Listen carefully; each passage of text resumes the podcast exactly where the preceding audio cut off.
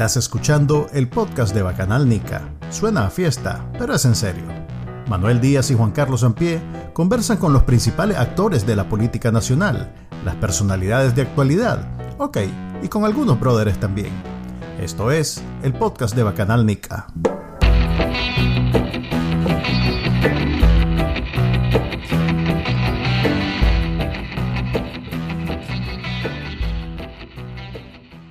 Buenas, buenas, bienvenidos al episodio número 74 del podcast de Bacananica. Les habla como siempre Manuel Díaz y me acompaña Juan Carlos Ampie. Y el invitado del día de hoy es eh, un joven periodista que se está dando a conocer. ¿eh? un joven talentoso. Sí, que promete, promete. Promete mucho porque está, pues, modestia aparte, eh, trabajando de editor general de la prensa el diario más antiguo, el medio más antiguo. En circunstancias extraordinarias, creo que hay que destacar eso. Así es. Nos acompaña el gran Eduardo Enríquez. Complicadísima. muchas gracias, muchas gracias. Desde algún lugar de Estados Unidos, de Europa, Centroamérica.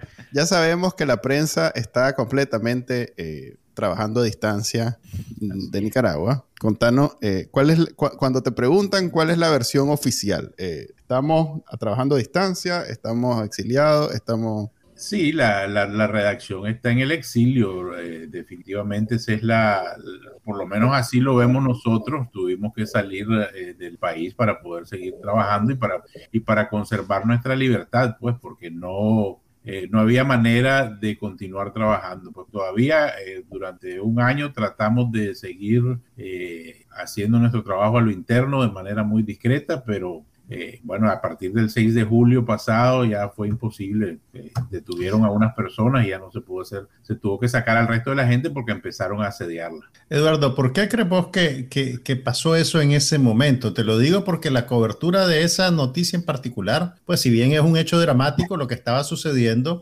no, no, no sé por qué ese evento fue, digamos, el punto de quiebre. Y, y, por qué desató esa reacción del régimen. ¿Cuál es, ¿Cuál es tu teoría por eso? Sobre eso. ¿Por qué hace las cosas este régimen? Debe tener un, calendario y tira un frijol y ahí cae. Yo creo que eh, nos ha demostrado muchas veces que hacen las cosas cuando a la manera de que a ellos se les ocurre en el momento que se les ocurre, pero bueno, alguna metodología creo yo que deben de tener en realidad que no la hemos que no la hemos descubierto bien, eh, pero la verdad es que eh, iniciaban aparentemente una nueva etapa, porque por lo que hemos visto venir después, eh, iniciaban una nueva etapa de represión eh, y, ahí vamos incluidos eh, los que habíamos estado informando todavía desde dentro y, nos, y, después vino, ya, ya, ya, vimos pues lo que está pasando con el señor Álvarez en Matagalpa, etcétera, pero ellos estaban iniciando esa nueva etapa de totalmente eliminar todos los medios de comunicación que quedaban, porque ya vemos que lo de Matagalpa se inicia porque ellos precisamente cancelan eh, las últimas radios que quedaban eh, por ahí, pues eh, fuera de su control.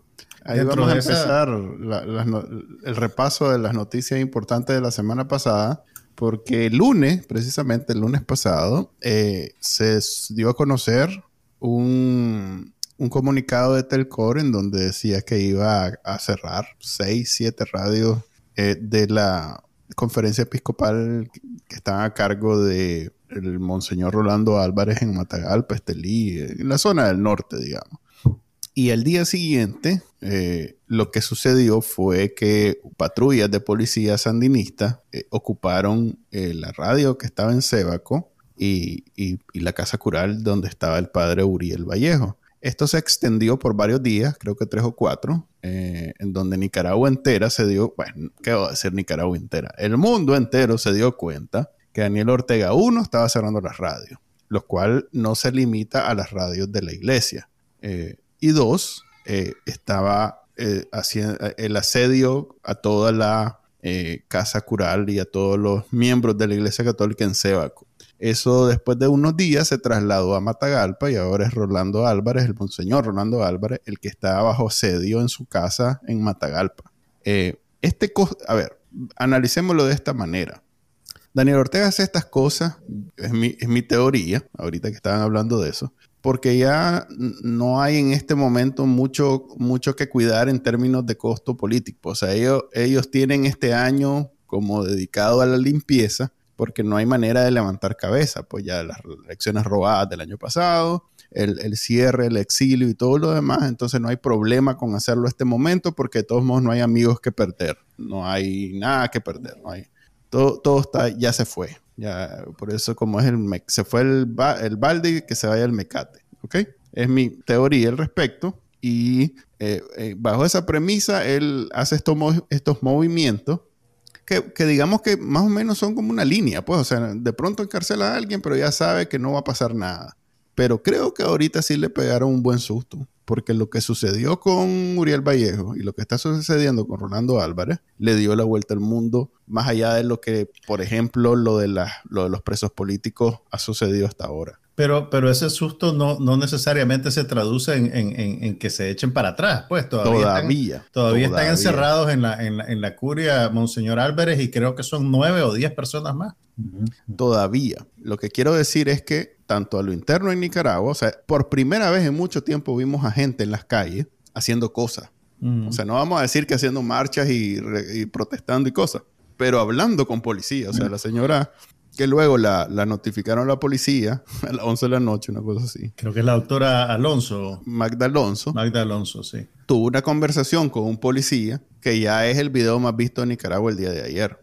Eh, en el mundo, o sea, eh, este tuitero de Argentina, el Infobae se ha sacado como 10 artículos, CNN entrevistó al padre Uriel. O sea, han habido un montón de cosas que, que yo creo que sí le pegaron el susto. No, no sé cuál es tu percepción, Guayo o Juan Carlos. Para mí sí ha sido algo diferente, pues. Bueno, es un, es, un precio más alto que, que, yo creo que incluso ya lo tenían presupuestado de pagar del tocar a un, a un obispo. Eh, y, y, lo que yo pienso es que ellos lo que quieren hacer es, eh, de alguna manera, eh, eliminar todo, todo vestigio de, de, de, represión, perdón, de, de oposición. Y y, ellos saben que la, eh, la iglesia es, si no de por sí, un poder de oposición política, pero sí es, es algo muy fuerte que les vive señalando todos sus abusos y en los cuales no pueden ellos eh, vivir tranquilos. Entonces ellos de alguna manera lo van a tener que eliminar. Están dispuestos a todo, yo creo que eso lo han demostrado más que, que, que la saciedad. Yo creo que estarían dispuestos a, a meter presos a Monseñor Álvarez, pero creo que están presionando para que de alguna manera lograr a ver si lo pueden sacar del país. Eh, me imagino yo que debe haber algún tipo de eh, negociación o de comunicación, yo no lo llamaría negociación, pero sí de comunicación en el sentido de estar hablando con, eh, con las autoridades del Vaticano y que las autoridades del Vaticano eh, tratar de hacer la misma jugada que hicieron con, eh, con, con Baez, sacarlo del país porque es molesto. Y con lo que hicieron con el, con el nuncio también, o sea, Exacto. hay una larga tradición. El, pero el nuncio yo creo que fue una cosa más como intempestiva, no fue una salida negociada, digamos, fue un exabrupto del, del régimen y el nuncio pues básicamente le, se les paró y le dijeron andate y entonces así, después me voy y me voy un día antes. Es que tenían esa salida con el caso del nuncio, pues como es un diplomático, lo pueden obligar a que se vaya. En el caso de un nacional, tienen que hacer todo este movimiento para que él mismo decida o, la, o, el Vaticano en este caso decida. Pero, Guayo, ¿vos crees que por, eso, que por eso es que el Papa Francisco guarda el silencio de los sepulcros? O sea, todo el mundo, casi todos los medios independientes han remarcado sobre eso. Eh, incluso varias eh, autoridades de la Iglesia Católica en diferentes países, creo que México, eh, no, otros países de Centroamérica han manifestado solidaridad con la iglesia nicaragüense, pero no hay ninguna declaración del Vaticano. Incluso los mismos comunicados de, de, de, la curia de Nicaragua son bastante, bastante tibios, diría yo. Pues, o sea, yo, yo habría creído que lo lo, lo, lo, lo, mínimo, pues aquí sería que, que Monseñor Brenes se personara en Matagalpa, pues, y tratara de interpelar directamente a la gente que está manejando ese operativo, por lo menos como un gesto simbólico, pero, pero nada de eso ha sucedido. ¿Vos crees que es porque hay una negociación de otro, de otro tipo, de otro nivel ocurriendo detrás bambalinas? Como, te dije, no, yo no lo iba a llamar negociación, no lo quería llamar negociación, yo lo llamaría comunicación, porque sí me imagino que deben haber llamadas, eh, eh, no es eh, no creo que eh, llegue a tal punto la, la, displicencia de que ni siquiera hayan hecho una llamada para preguntar qué pasa con Monseñor Rolando, porque, porque lo tienen ahí, cuánto tiempo lo van a tener ahí, ya sea de, de, la conferencia episcopal, ya sea del presidente de la conferencia episcopal, que, que es eh, el obispo de Jinotega, Monseñor Carlos Herrera, o, o del mismo Vaticano. Pero mira, aquí pues vamos a especular, pero especulando eh, yo te diría que más bien eh, por la misma línea que donde comienzo por el final tuyo, eh, la conferencia episcopal es, para no decir algo peor, es muy prudente. Y entonces esa prudencia, yo me imagino que las cosas funcionan así. El Vaticano les debe preguntar, bueno, ¿qué está pasando? ¿Qué hacemos? ¿Cómo te podemos ayudar? Y con una conferencia episcopal que se ha ido transformando con, la transformación normal de que se tienen que ir los obispos en algunos casos por, edad, por renuncia, lo que sea. Eh, si te has fijado, se ha ido transformando porque han ido nombrando obispos que nunca, o, sacerdotes que los elevaron a obispos, personas que nunca tuvieron una... Eh, un, un, protagonismo político. Entonces yo creo que esa fue intencionalmente por parte de los obispos que quedaban de querer bajarle el gas. O sea, bueno, que se vaya Báez eh, y, aquí, bueno, ya se nos va a ir Mata porque ya está viejito, entonces, bueno, aprovechemos y ahí no pongamos a nadie todavía, pero vamos a crear un par de diócesis más, ahí no pongamos a nadie problemático, vamos a poner, eh, de por sí ya habían dos, dos eh, obispos que eran extranjeros allá, pero si vamos a poner dos nacionales, pongamos dos nacionales que hay problema. Entonces, todo esto baja el, porque si la actitud fuera otra, si hubiera, un, aunque bueno, hay, hay que aclarar que no es que Pulito sea el, jefe de la iglesia nicaragüense, porque todos los obispos son iguales. Eh, aunque sea arzobispo, es igual que el obispo de Jinoteo, el obispo de Huigalpo, el obispo de, León. Eh, entonces, eh, pero sí, la conferencia episcopal tiene cierta jerarquía y, en el momento en que ellos están organizados, ahorita, por ejemplo, el presidente, como ya lo dije, el obispo de, de, de Jinotega, pero ahí existe una mayoría que tiene un deseo de llevar las cosas no con tanta confrontación. No estoy diciendo que sean partidarios del gobierno ni que estén contentos con lo que está pasando, pero tienen otra visión de hacer las cosas. Como dirían los viejitos, prudencia, prudencia, con prudencia. Ellos consideran que es mejor ser prudentes, que van a lograr más siendo prudentes que siendo confrontativos. Eh, repito, no quiero que se me malinterprete diciendo, pensando que lo que estoy diciendo es que eh, Brenes o otro, los otros obispos eh, eh, son simpatizantes del, del, gobierno, eh, el régimen, bueno, todos menos uno que evidentemente lo es, pero aparte de eso yo creo que son más partidarios de la prudencia y eso es lo que deben de transmitir al Vaticano. Déjennos ver cómo salimos de esto, dennos tiempo, tenemos dos mil años, esta gente va a pasar, qué sé yo, por ahí podría andar la cosa. Lo que sí, aquí dice Choli Pablo, no sé si es su nombre.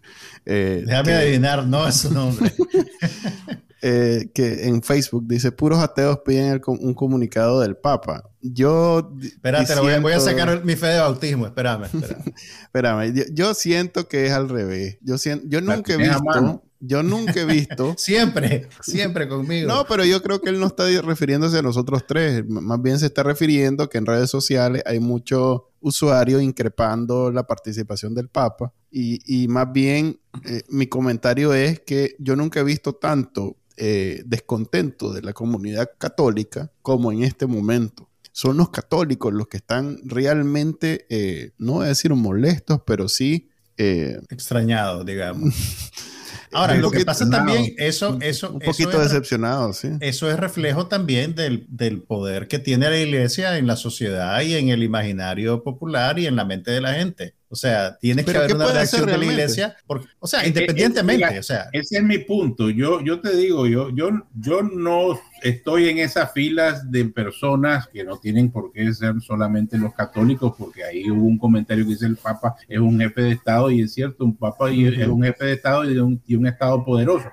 Pero yo voy, vengo y digo, bueno, y cuando el Papa diga que lo más que puede decir es que están preocupados por lo que está pasando en Nicaragua y que qué barbaridad que esté detenido un obispo en su casa y que va a orar Entonces, que, eso no nos va a cambiar la realidad. Eh, yo, a mí me gustaría más pensar que, que cada vez, eh, te digo, no, no creo que esa sea, pero yo preferiría un, un, una conferencia episcopal y un papa trabajando de manera callada, pero para llegar a algo en realidad, no, no esa prudencia solo para esperar a que pase la cosa, sino que para tener, teniendo una propuesta, teniendo algo, eh, moviendo, pues como un Estado poderoso que es, que les dije ya, y, una, y, obviamente la Iglesia Católica, una entidad tan poderosa en el mundo, podría estar moviendo hilos para que la cosa funcionara, pero pues obviamente no, no, no es por ahí, creo yo, que por donde va. Hay indicios, porque el papel que jugó el anuncio en el segundo diálogo y, con los presos políticos, que todos los que salieron la primera vez con amnistía agradecieron las gestiones del nuncio,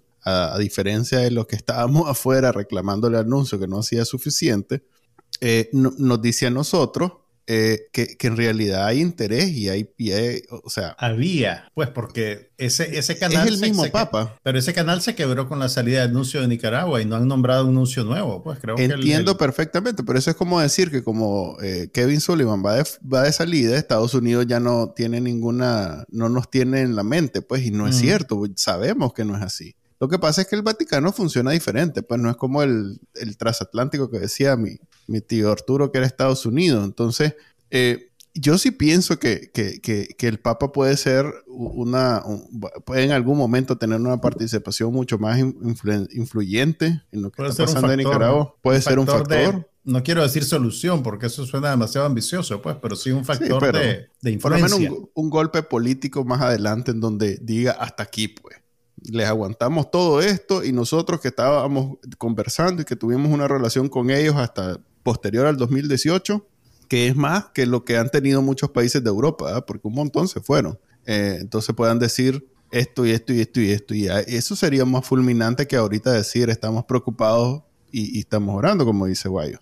Ahora bien, eh, no solo la iglesia fue la afectada en este operativo del régimen, hubieron radios que no son de la iglesia, es más. Canales locales también que se transmiten por cable. Se hizo viral un video de un periodista eh, que después de cerrar su última transmisión, creo que se puso a llorar delante de la cámara y que lo filmaron y lo subieron a Twitter y ahora es, viral, es meme. Eh, ¿Cuántas radios? O sea, tal vez es la misma pregunta con la ONG. ¿Cuántas radios y cuántas ONG quedan en Nicaragua que no son, en el caso de los medios, que no son propiedad de ellos, ¿verdad? Porque son un conglomerado poderoso de medios en Nicaragua, los Ortega Murillo. Eh, ¿Tenés idea vos? ¿Hay, alguna conversación, comunicación entre medios de comunicación en Nicaragua en donde se pongan a ver, solo quedamos 20, solo quedamos 50? Ya sé que.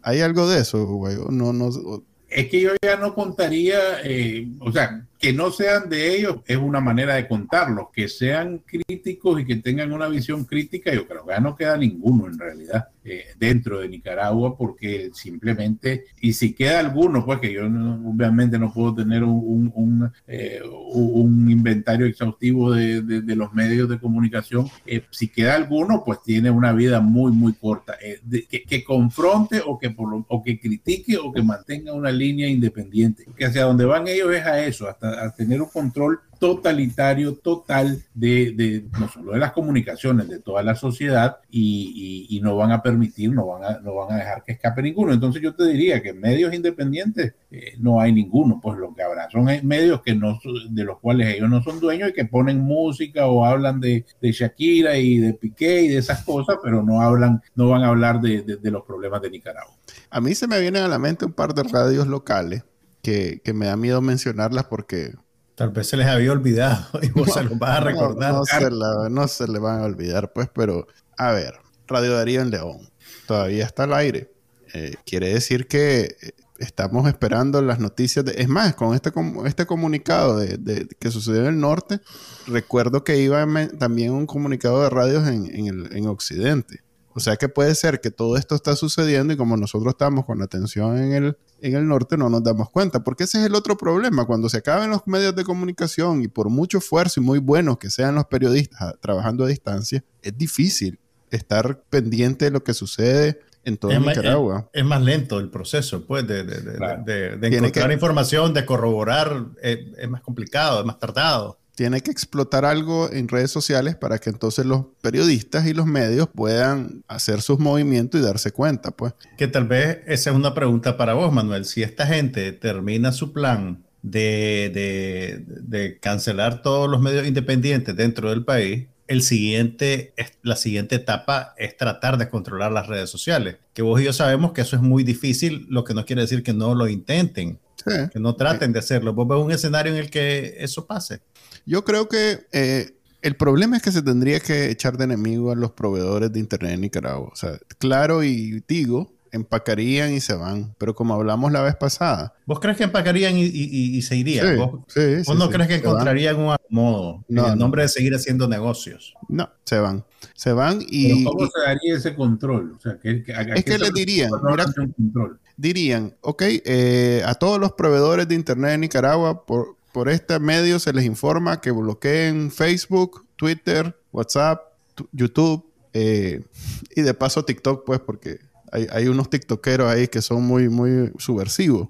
Y eso es relativamente sencillo. Pues, además que no te puedes hacer el loco, no le puedes decir al Estado eh, de Nicaragua, no, no lo vamos a hacer porque es complicado. Lo tenés que hacer. Entonces, estos proveedores es un poco la dinámica también cuando, cuando le dicen a, las empresas de cable que tienen que sacar un canal de exacto un canal local pues que ya ha sucedido. y ha sucedido y las empresas se han puesto en el plan hacen caso pero se han puesto en el plan bueno decime si voy a seguir trabajando o no. Yo me acuerdo cuando era IW todavía bueno, no sé si voy a ser infidente, incidente, infidel. Lo que sea, pues. Pero yo me acuerdo que cuando eh, comenzó en el 2018 a, decir que pusieran en negro todos los canales cuando él estaba hablando en, cadena, eh, IW le pasó una carta a Telcor y le dijo, bueno, díganos si vamos a seguir trabajando no, porque eso, eh, así no funciona el negocio, pues. Y, y si bien no, pues no lograron su cometido, pero, pero es, ya ves, pues, por un canal de televisión. Ahora imagínate que le cortes a los proveedores de Internet el 90% de su negocio, porque todas las redes sociales son el 90% del negocio de, las redes, de, los proveedores de Internet.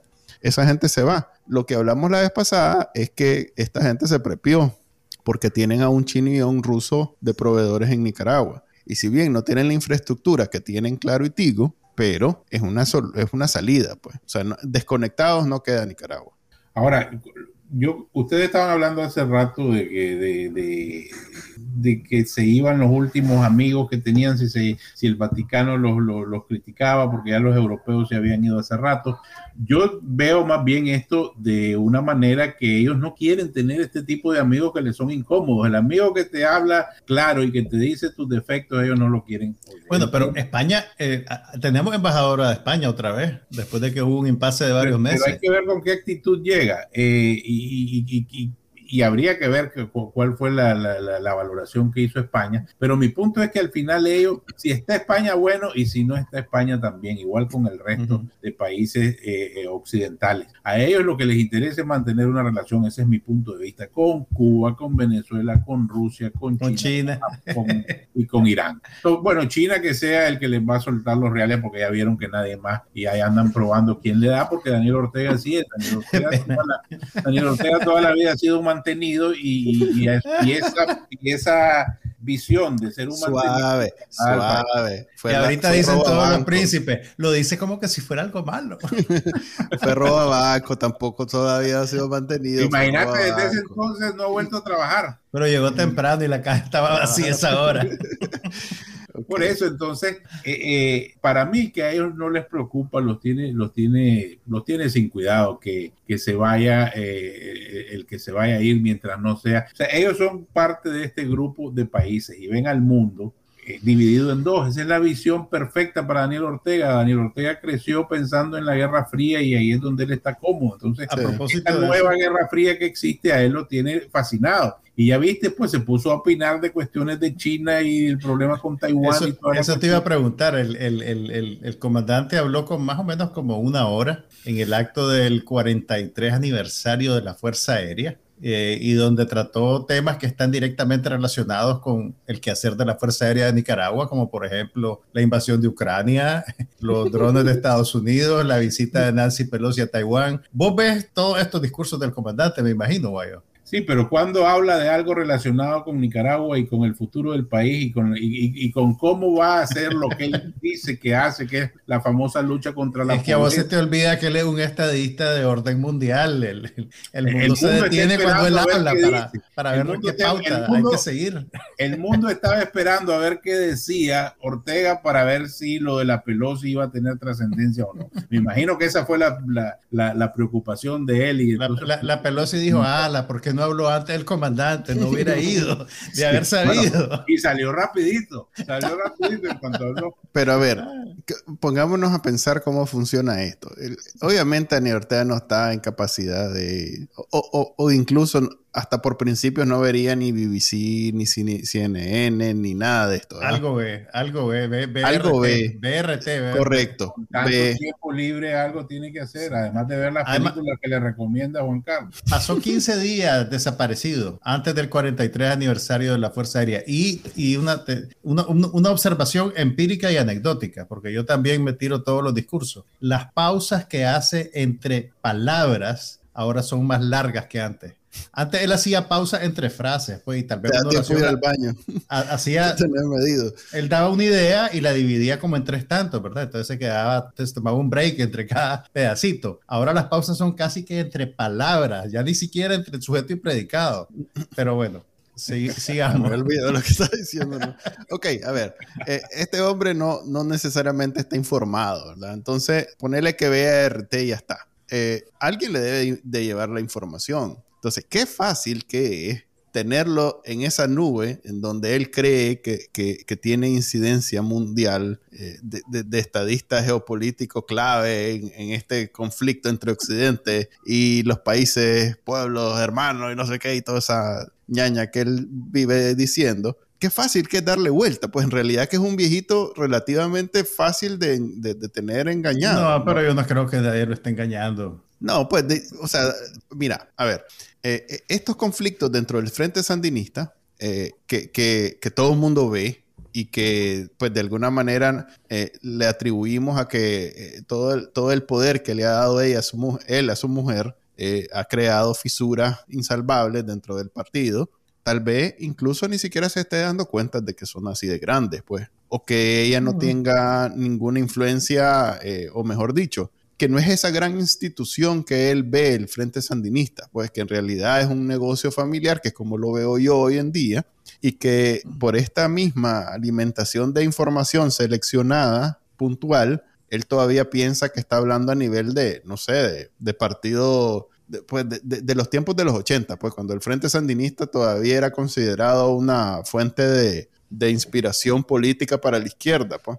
Lo digo porque eh, estas apariciones que hace, que, vos le llamás, que se pierde, pero él le llama descanso, un descansito entre una aparición y otra, de solo 40 días, 20 días, 30 días. Él sale como una vez, una vez al mes, hay algo que, lo sacan, pues, para que se, para que se ventile.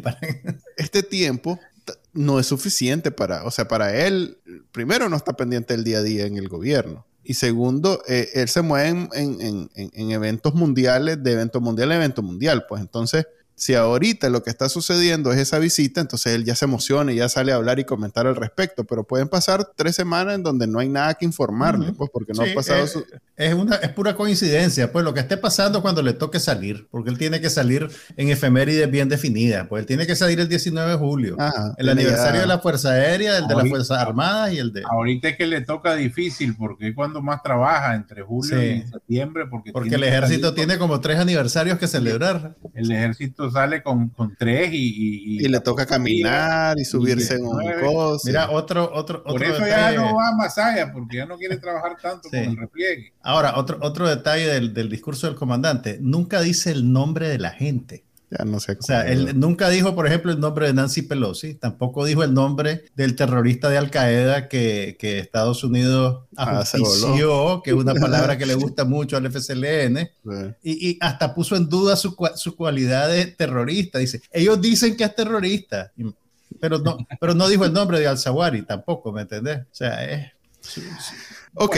tenés que entender que él estaba muy, muy desconectado y, y, solo para, para terminar con, con, con, el tema que estabas tocando, eh, él está totalmente desconectado de cualquier realidad, pero a él le parece que él tiene que opinar en las cosas eh, internacionales, que es de, es de, suma importancia, porque como vos decís, probablemente él sigue pensando, aunque sea solo en su cabeza, eh, aunque esté a contrario a toda realidad, de que, el, de que el Frente Sandinista es alguna inspiración para la izquierda, pues, y no que ahora este régimen es una vergüenza más bien para la izquierda. Toda, yo, yo, yo no veo ningún régimen de izquierda serio eh, apoyando.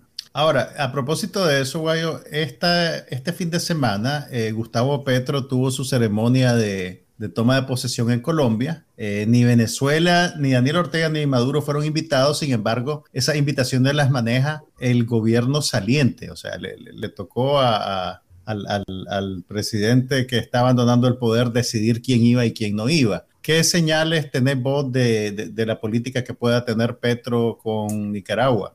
Es que en el caso de Colombia y de Nicaragua es particularmente complejo porque con el problema limítrofe uh -huh. no es fácil para ningún político colombiano eh, eh, dar opinar, ninguna, opinar sí. y dar ninguna señal de acercamiento uh -huh. eh, a, a, con el régimen nicaragüense, pues porque ahí hay un problema en el cual lo desbaratan. Igual sucede del otro lado, pues eh, si existiera alguna oposición en Nicaragua todavía, eh, una oposición que se acerque, el, Colombia es el país más incómodo para acercarte en Latinoamérica porque te desbaratan rápidamente. Pues ahí van los entreguistas, a, lo que quieren es entregarle, eh, le ganamos el mar y ahora ellos se los van a entregar otra vez. Entonces es muy fácil y muy fácil arengar a la gente alrededor de esa, de esa idea. Igual le debe pasar a, a los colombianos, y, y, pero aún si no existiera ese problema específico, yo creo que, como lo comencé diciendo, ningún movimiento político o partido de izquierda serio va a querer tocar, pero ni con una vara larga a, a, los Ortega Murillo, porque, porque simplemente son una vergüenza eh, para, la, para la izquierda. Pues yo, yo de izquierda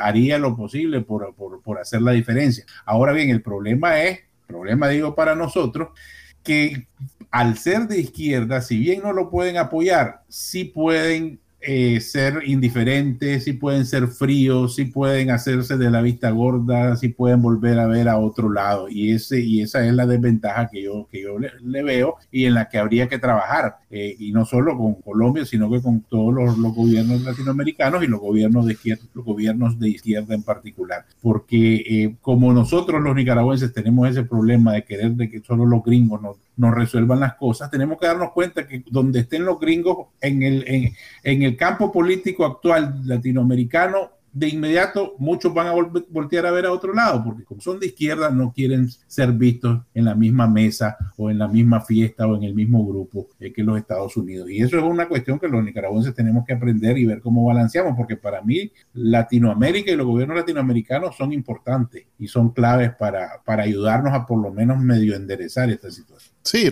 en los 80, a ver, en el 90, la, eh, si bien fue una, una, motivación global el fin de la guerra civil, pero los gobiernos latinoamericanos, centroamericanos, Colombia, Panamá, fueron clave en la desmovilización de la, de la resistencia, en el cese al fuego, o sea, siempre cumplen un papel los países latinoamericanos en este tipo de situaciones en Nicaragua, que ya llevamos un montón. Sí, cada 20 años tenemos una de estas. Entonces sí, a mí me parece, y hay una izquierda hasta cierto punto muy solidaria con la situación.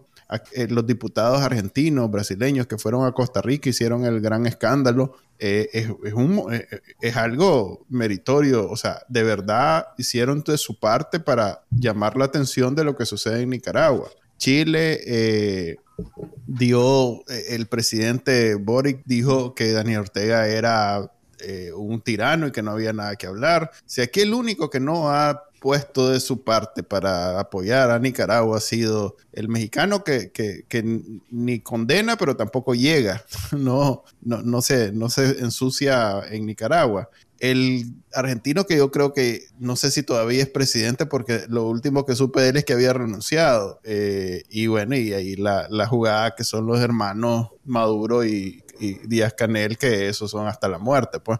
Pero es que eso no es izquierda, hombre, esos son sinvergüenza Pero que tienen, que tienen secuestrados sus países. en esa lista tenés que meter también a Lula, que todo No, apunta dijo. que va a volver a ser presidente y que ya ha dijo sido- que no quiere ¿qué saber dijo? nada. que no, ¿Seguro? que- no, pues, a ver, en la entrevista que una le hicieron entrevista en el España, país. Sí, esa entrevista en el país era.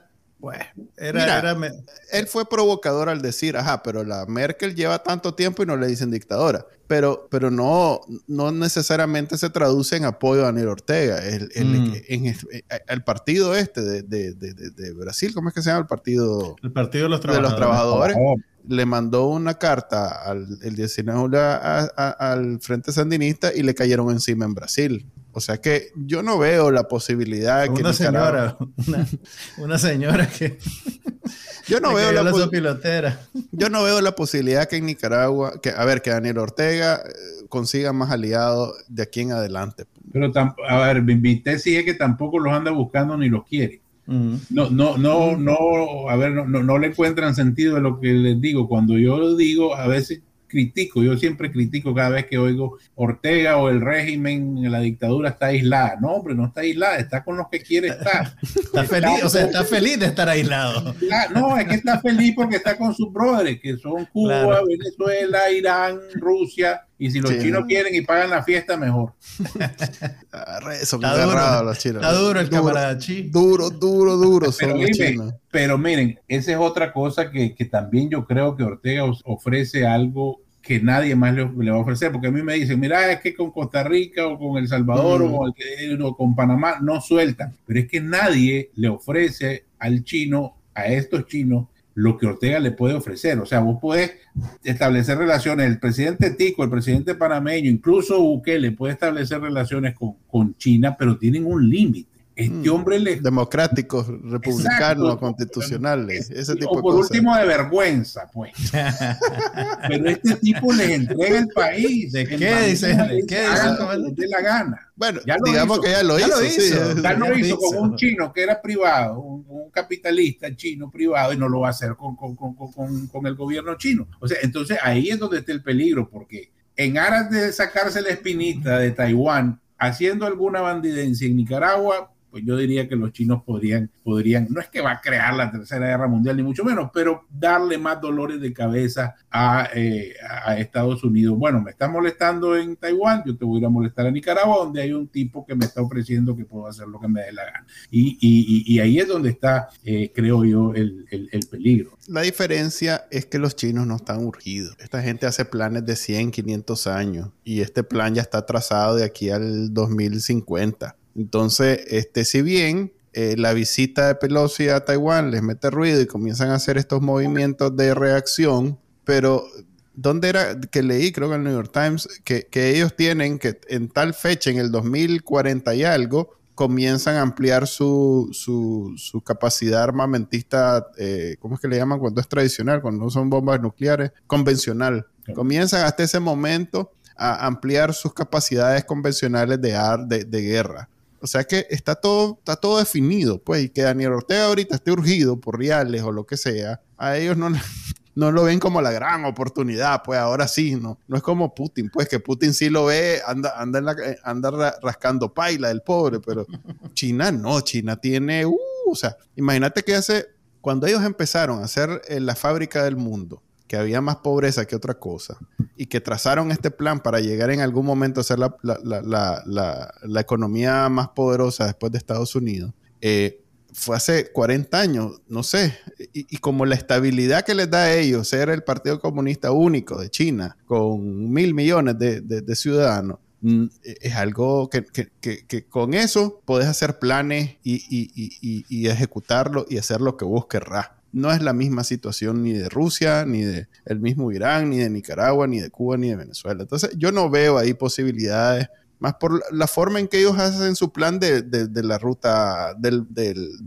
De la de la seda, en donde hacen un montón de proyectos, pero ya hay una serie de requisitos que, que precisamente los hacen para evitar que ningún país salga beneficiado tanto como ellos. pues. Este cuadro ya está rayado, pues esa es mi conclusión al final de cuentas. Pues. Pero es una conclusión con la que, con la que, con la que querés darte ánimo de que los planes no le van a salir bien a Ortega. Pero es que Nicaragua es tan barata. Que, pero si, pues Ortega te la pone de una manera que le sale tan barato a los chinos que por darle un dolor de cabeza a los gringos lo pueden hacer. con eso basta. Y terminamos nosotros él, termina consolidado y, las esperanzas de, que regrese la democracia al país cada día más cada día más difícil. O quién sabe tal vez tal vez tal vez al contrario tal, vez eh, acelera más las cosas pero no necesariamente por la vía que nosotros quisiéramos que también suceda. yo, yo confío más en la planificación de los chinos que en cualquier oferta que le pueda hacer Daniel Ortega. E, e, esta gente viene, son los maestros pues, de la planificación, no, no, veo yo posibilidades al respecto. Es más, esa contención que pareciera eh, debilidad hasta cierto punto de China de no, de no entrar a Taiwán, debe estar en algún lugar marcada la fecha en que van a hacerlo finalmente y el procedimiento que van a seguir es, una sociedad y eso es lo que ni siquiera es porque yo lo analizo, lo que sea. Cada vez que escucho a un especialista en China, aquí en Estados Unidos hablando de China, lo que dicen es eso precisamente. Lo que nosotros no entendemos cuando hablan de Estados Unidos es que la democracia no nos permite planificar 100 años, ni siquiera podemos planificar 10. Eh, por, la misma naturaleza de, de, cómo funciona nuestro sistema. Esta gente tiene 100 años de tener planificado todo. Entonces ellos eh, se dan ese tipo de, libertades o, pueden hacer ese tipo de cosas y nosotros ni nos imaginamos por dónde anda la cosa hasta que ya, ya está montado. Pues. Eh, ahorita acabo de escuchar una, como reacción eh, los canadienses poniendo límite a la cantidad de casas que pueden comprar los chinos en Canadá porque quién sabe de cuándo esto más. Tenía un plan de vamos a comprar la mayor cantidad de propiedades en Canadá de China. Creo que en, Vancouver, que es una isla en la costa oeste de Canadá, hay, hay una crisis habitacional porque los precios de los bienes raíces se han elevado tanto porque millonarios chinos llegan a comprar propiedades ahí. Millonarios chinos, el partido, el partido. Que ya los canadienses, no los canadienses, no pueden comprar casas en, en, en, Vancouver. Sí, o sea, todas estas cosas que, que nosotros reaccionamos, y digo nosotros ahí de, de cafachento porque estoy Estás como el comandante. Sí, sí. reacciona. Bueno, La embajada de China monitorea este podcast, ¿oíste, güey? Estos cheles reaccionan, pues. No, y deben estar tomando nota. La embajada de China, el centro de seguridad ruso, todo compañero, Compañero, ahí hay unos tres de los operativos de la CIA. ¿Qué dice Manuel Díaz? Manuel Díaz es, caja de resonancia de la Pelosi. Tan buena gente que la señora. Doña eh, Nancy. Bueno. Tu tía Nancy. Mi tía Nancy. Ok, de todos modos, eh, no es como que Daniel Ortega tenga eh, toda la confianza del mundo de los chinos, porque saben que así como se le vendió a ellos, se le puede vender a cualquiera. Si la verdad es que todas estas diatribas que se lanza contra Taiwán, contra la señora Pelosi y todo esto, es a menos de un año de ser así con Taiwán. pero así con Taiwán. O sea, ¿Ocho meses o ya pasó un año? No, no, no pasado. meses, fue en diciembre. Fue en diciembre. en diciembre. Y, el, y, el, y el tío es más, la prensa, acaba de pasar ahí también. la, prensa sacó, sacó una noticia donde, donde confirman que Nicaragua todavía está ejecutando plata donada por Taiwán. no, y hasta el mes pasado tenían, eh, habían algunos productos que entraban todavía bajo el, el esquema de, de, del Tratado de Libre Comercio porque los taiwaneses, igual los mismos chinos, son, son ordenados en sus cosas. y sus cosas. dicen, esto estaba hasta aquí y hasta ahí vamos a, a ejecutarlo. Bueno, es como este salvaje que de un día para otro salió diciendo que, bueno, acabo de recibir esta platita de Taiwán, pero mira, ya, ya no te reconozco, hermano. ya no ya vino, yo creo que primero preguntaron, ¿ya vino el último desembolso? Sí, ah, bueno. Avísame cuando haya puesto el pie. Me imagino que el embajador, ah, espero que hayan tenido la cortesía de avisarle al embajador que ahora es Nica, el último embajador, que ese sí que se la No, pero hubo, hubo un embajador que solo estuvo como una semana. ¿Perdón? Sí, ese se tuvo que Hubo un embajador que solo estuvo una semana. No, te estoy hablando del otro. Sí, el, que, nos regalaron. el estadio, se hizo, o sea, lo llamaron. El que agarró el, el, que agarró el combo Fune. El que agarró el combo Funa, exactamente. ese, no, e, e, ese sí que la sacó del estadio, pero mira, mira la habilidad también de esto, de ser a todo mundo, de, de envolverlos, quién sabe en qué, en, en, en, en qué tipo de, de, de, telaraña para que la gente haga este tipo de locura. Pues. O, o, no sé, pues tal vez le dijeron, regresate y para dónde voy, va a venir a trabajar al ministerio, ¿dónde voy a vivir? En el piso 52, en un apartamento de... Nel, dice. Porque a ver su piscina. Yo aquí, me quedo en la mansión que me tiene Daniel, que me la va a dejar de todas maneras. en serio, ¿no habrá un reparto ya donde están viviendo todos estos más? No, no han sabido ustedes nada en Managua. Debe haber algún. Están ahí por la carretera Masaya, entre las colinas, la estancia. Todo lo que nos vamos a dar cuenta. O sea, vos, güey, te, te, debes de hacer agua a la boca pensando todo lo que nos vamos a dar cuenta una vez que Tomás se vaya. Oh, mira, ojalá nos demos cuenta. Eh, Guayo, la prensa reportó la semana pasada la noticia de un sujeto, un señor que estaba pidiendo asilo en Canadá, ah, que había migrado en los 90 y entre los argumentos que tienen los canadienses para no concederle el asilo, uno de ellos es que participó en la ejecución de cuatro personas en los 80 que habían sido acusadas de eh, tratar de secuestrar a un agregado militar soviético. Y yo era un niño en los 80, pero es la primera vez que tengo noticia de que en esa década alguien trató de secuestrar a un agregado soviético y lo apresaron y lo ejecutaron. O sea, imagínate la cantidad de cosas que no sabemos que pasaron en los 80. Y estoy asumiendo que las cortes canadienses tienen eso verificado. Pero, puchica, yo creo que Manuel está siendo optimista, pensando que en algún momento nos vamos a dar cuenta de todo lo que está pasando ahorita es, complicadísimo porque no dejan rastros, pero, eh, pero de dónde viven y que si están metidos en un solo reparto o, si cada quien tiene su mansión y su finca que ya le han de haber regalado también a cada uno, eh, eso sí, va a ser relativamente fácil. Además que, eh, imagínate, no sé si para dónde agarra esta gente, le van a caer encima, en el caso de Funes, por ejemplo, todos los salvadoreños, todos los medios salvadoreños van a querer saber qué fue lo que pasó ahí. O sea, van, van a tener mucho, mucho, mucho interés, no solo de los nicas, porque los nicas no puede pasar, eh, se nos puede pasar por alto, pues que Funes, en fin, pero salvadoreños por un lado, hondureños por el otro, bueno, por todos lados que están llegando. El chinito ya no nos debería pasar por alto porque son nicas.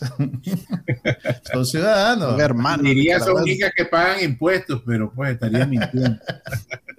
Hablando de pagar impuestos, eh, yo he escuchado mucho, he leído mucho al respecto sobre cómo eh, el, gobierno está exprimiendo a toda la propiedad, a ver, el, sector privado de Nicaragua, eh, desde los impuestos, auditoría, compras, así, ¿cómo, ¿cómo, es que le llaman los gringos? Este, adquisiciones agresivas, este, nada más que al estilo sandinista. Hostiles. hostiles, sí, adquisiciones hostiles al estilo sandinista, tipo, tipo, tipo Pablo Escobar, que ponía una pistola y decía, vos mandá plomo o plata, quitan los reales, quita el plomo, vos, vos decís que querés. Una eh, oferta que no puedes rechazar. Ajá, también el, caballo en la, casa, en la cama. Eh, a ver, nos dimos cuenta de lo que pasó con el, con el sector azucarero, de, de, de haberles eliminado o cortado de la cuota que compra Estados Unidos. Eh, el tío Manuel Orozco dijo que venía después la, que él creía que venía después la, eh, la, la, este, ¿cómo se llama? La salida del CAFTA. pues no, no, no dijo la salida del CAFTA, pero sí dijo que la, ay, jodero, las fábricas que son protegidas por el... La zona franca. pues, correcto, la zona franca, perdón. Eh, no hemos visto un movimiento al respecto. Daniel Ortega por fin aceptó que había venido un delegado de Estados Unidos, eh, en efecto del Departamento de Estado clandestino, para hablar con ellos y que, de nuevo, Manuel Orozco dice, yo no sé, cada vez que escucho a Manuel Orozco me da la impresión que él vive eh, a unos o sea, él, tiene acceso a una información que nadie más tiene, porque él dice que llegó este señor y que este, el hijo de Daniel Ortega dijo, me voy a reunir con él aprovechando que está aquí, y la mamá le dijo, no, como cuando la mamá te decía, no salí. No salí. No salí, aquí no, no, no, no, tenés permiso de ir y entonces por eso se pasmó la cosa. Daniel Ortega este, esta semana pasada dijo, en efecto, habían habido eh, digamos que interés de parte de ellos, pero que él no, él no se presta a esas cosas, él es muy ético y muy, y, no, y no es así de deshonesto y ni nada. Entonces, mi pregunta es la siguiente, eh, ¿cuál es el siguiente paso para la empresa privada de Nicaragua? Que, hasta, que, que todo, hay gente que la entiende y dice, pues, no, no son ellos los que nos van a sacar de la situación, no les corresponde a ellos, no son partido político, esto y lo otro. Y hay que aceptar que se han mantenido firmes en no eh, volver a las relaciones que tenían antes con el gobierno, de ser eh, aliados de, de, cómo funcionaba el gobierno, pero tampoco hemos visto movimiento incluso después de lo que pasó con el azúcar. Eh, si tuvieras que adivinar, güey, para dónde va esa relación y, a ver, son nueve buses los que salen diario de Nicaragua. Ese es un golpe que debe... cuando decimos la empresa privada, hablamos de los de los, organizados, gran capital, hablamos el gran capital.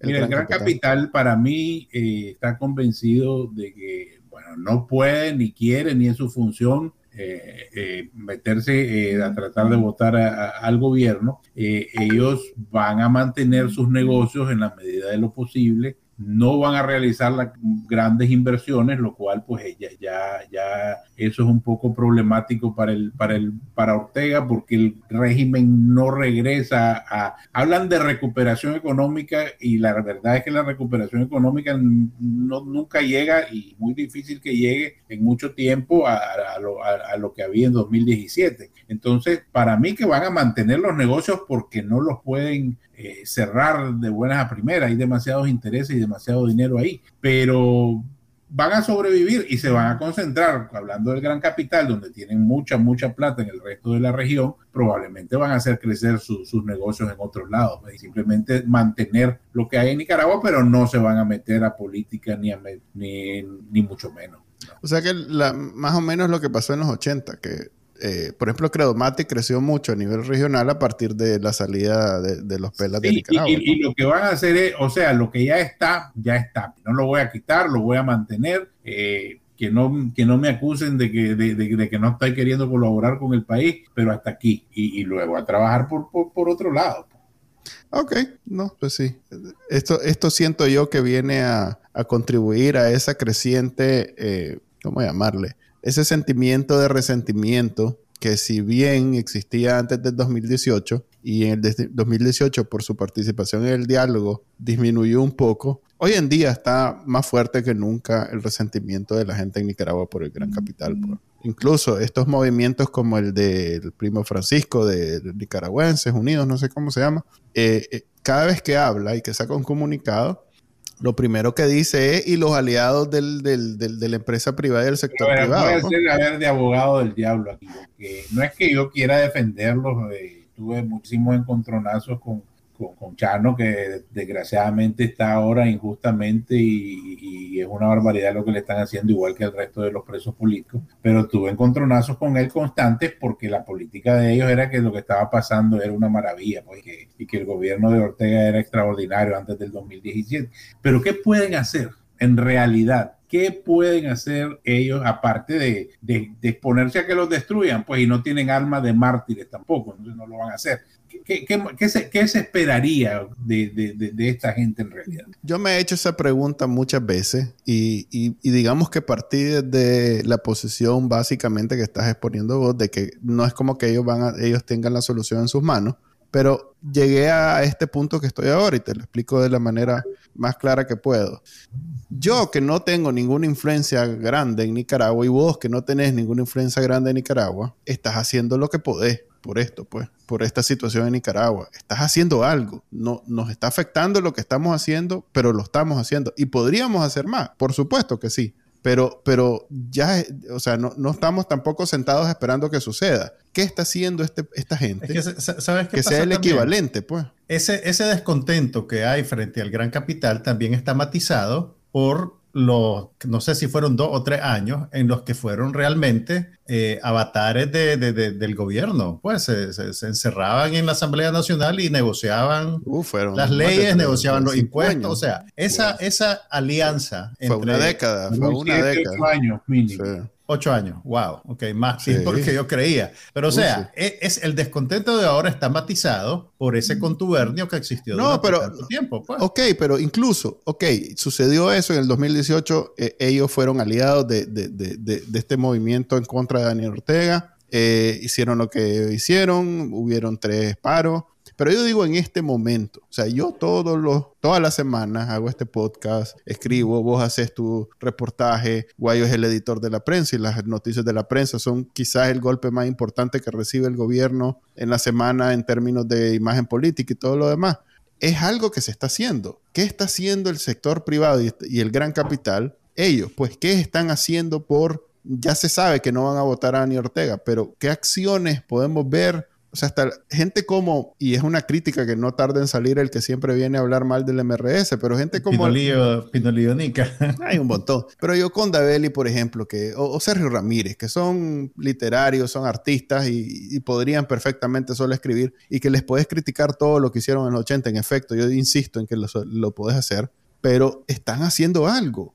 Eh, eh, todas las semanas te das cuenta que hicieron una actividad, un movimiento, una posición, una declaración, pero el sector privado de esta gente poderosa que tiene, digamos que, la atención de otro tipo de sectores en, el mundo, podrían hacer el equivalente y no lo están haciendo. que lo hagan en secreto, me parece a mí que es contraproducente porque significa que eh, en la única eh, eh, ámbito que pueden incidir, que es en la opinión pública, no lo hacen para hacerlo de todos modos, como, dice Guayo. Ellos están haciendo negocio en Nicaragua, o sea que para efectos reales no hay ningún, ninguna influencia en la situación de Nicaragua de parte de ellos. Yo no, yo no siento que haya ni, ni, ni siquiera en secreto y, la verdad que te lo, que te van a decir es, y, ni lo quiero hacer, ni, y más bien la experiencia de haber, de, haber participado anteriormente, pues más bien es, es una experiencia amarga que no quiero que se repita. Eh, y aquí estoy, ¿qué estoy haciendo? Eso es lo que te digo, es lo que te digo. Estoy manteniendo eh, y mi empresa genera 100 empleos. ¿Qué quieres? ¿Que la cierre y Ese es el aporte, dice. Ese es mi aporte. Bueno, pero yo los quiero, no los quiero defender, pero en realidad hasta cierto punto es un aporte. Nueve buses se van diario de Nicaragua. Claro, pues, y, la, y la gente va a seguir saliendo. Y por eso yo la vez pasada también dije que yo no estaba de acuerdo con que sacaran a Nicaragua del, del CAFTA, porque lo que van a hacer es que van a hacer 50 buses lo que se van a ir. Así. Que nadie se va a quedar, ah, no, ahora ya no tengo trabajo, voy a buscar cómo votar este gobierno. Eso, eso no funciona así. La gente dice, tengo que ver cómo le voy de, comer a mi hijo, tengo que ver cómo le voy de comer a mi mamá, a mi esposa, qué sé yo. Y, se tienen que ir. Entonces lo que hace la gente irse porque tienen que buscar la vida. Eh, y me parece que, que, que hay que buscar soluciones más inteligentes que simplemente esas cosas a rajatabla, que al fin y al cabo terminan beneficiando a Ortega, porque el que se va es el insatisfecho. Se va a trabajar afuera, manda sus realitos, lo cual libera un poquito la presión del que se queda adentro y entonces el régimen está feliz. Sí, la, semana pasada hablamos con extensión al respecto de cómo la, la, la inmigración, la emigración, emigración significaba un respiro por todos lados para el gobierno de Daniel Ortega, pues que, que venía incluso de una elección de los cubanos que ya lo tienen medido de cuánto, cómo hacer y qué, qué movimiento hacer para todo eso. Ok, ¿Qué, ¿Qué, es lo que veo yo? Y con este sentimiento bonito nos vamos a ir el día de hoy. ¿Estás seguro que bonito? Aquí lo que hace falta es un liderazgo que digamos que debe estar preso porque no después de las encarcelaciones no, no, hemos, vuelto, no hemos vuelto a ver a un liderazgo que haga algo así. Que venga y ilvane esa frase hecha que dice todo el mundo, lo, lo, no sé qué disperso, lo, tantos vigores dispersos, que ilvane todos los vigores dispersos y junte a la izquierda, la derecha, el sector privado, la iglesia, las ONG, o sea, todos estos sectores están por su cuenta, ya sea siendo afectados por el gobierno de Daniel Ortega o bien luchando activamente contra el gobierno de Daniel Ortega y presente un frente común que por alguna razón que no sabría, esa es la parte donde yo no entiendo cómo funciona, haga que la gente en Nicaragua, incluyendo sandinistas, le digan a Daniel Ortega, bueno, hasta aquí llegamos, váyase. Lo que sucedió en Sri Lanka. Pues. Esa es la parte que nos hace falta. Tenía razón, es un lindo sentimiento. Sí, no. no sé cómo funciona. O sea, incluso podemos decir que hay liderazgo todavía fuera que podría ser el intento, pero no estoy seguro que pudiera ir banar a todos estos vigores dispersos y hacer posible que eh, la gente en Nicaragua diga, porque ya nosotros estamos fuera, pues lo más que podemos hacer es salir en una marcha de esas que, que, interrumpen el tráfico en, en, otro país y que la gente más bien dice, y estos nicas vienen... ¿Quiénes son esos más? sí. ¿Qué es Nicaragua? ¿Y por qué nos vienen a parar el tráfico aquí si es allá donde está el problema? Mira, yo creo que deberías de agarrar una página del manual de la compañera y así como ella siempre dice que no ilumina un sol que no declina, empezar vos vigores dispersos, vigores dispersos, vigores dispersos. Y tal vez con la repetición, más. ¿Quién le ha dicho a ella que esa imagen es algo positivo? ¿Vos te imaginas estar, te imaginas estar bajo un sol que no declina? Un sol que no declina. No dormís nunca, más. Primero no dormís nunca. que, achicharrás, hermano. Ponete en cinco minutos en el sol, ahora con un sol que, no vos, declina. Es que vos, no sos poeta como ella, güey. Vos no, no tenés esa sensibilidad. no tenés esa sensibilidad. Vos sos lo tuyo es la prosa, lo tuyo es la prosa. No quiero que me ilumine un sol que no declina, definitivamente. Que... Y por eso, y por eso estamos en el exilio. en la sombra, estamos en la sombra. así es. Ok, hasta ahí llegamos el día de hoy en el podcast de Canal Nica. Gracias a Eduardo Enríquez, editor de la prensa, por habernos acompañado. Ojalá no sea la última. Ya saben que, que, pueden escuchar este podcast en vivo todos los lunes a partir de la 1 pm en Nicaragua eh, hora de Nicaragua, fuera de Nicaragua también lo pueden escuchar en YouTube, Facebook, Twitter, todos lados. Y lo pueden descargar después si no nos quieren ver la cara, en una versión solo audio. para, que, para que no gasten su recarga, pues. Sí, es más baratita oírlo nada más en su directorio de podcast favorito. Gracias y hasta la próxima. Hasta luego. Nos vemos. Bye. Este fue el podcast de Bacanal Nica. Compartilo, déjanos una reseña y enseñale a tu abuelita cómo escucharlo. Te lo va a agradecer.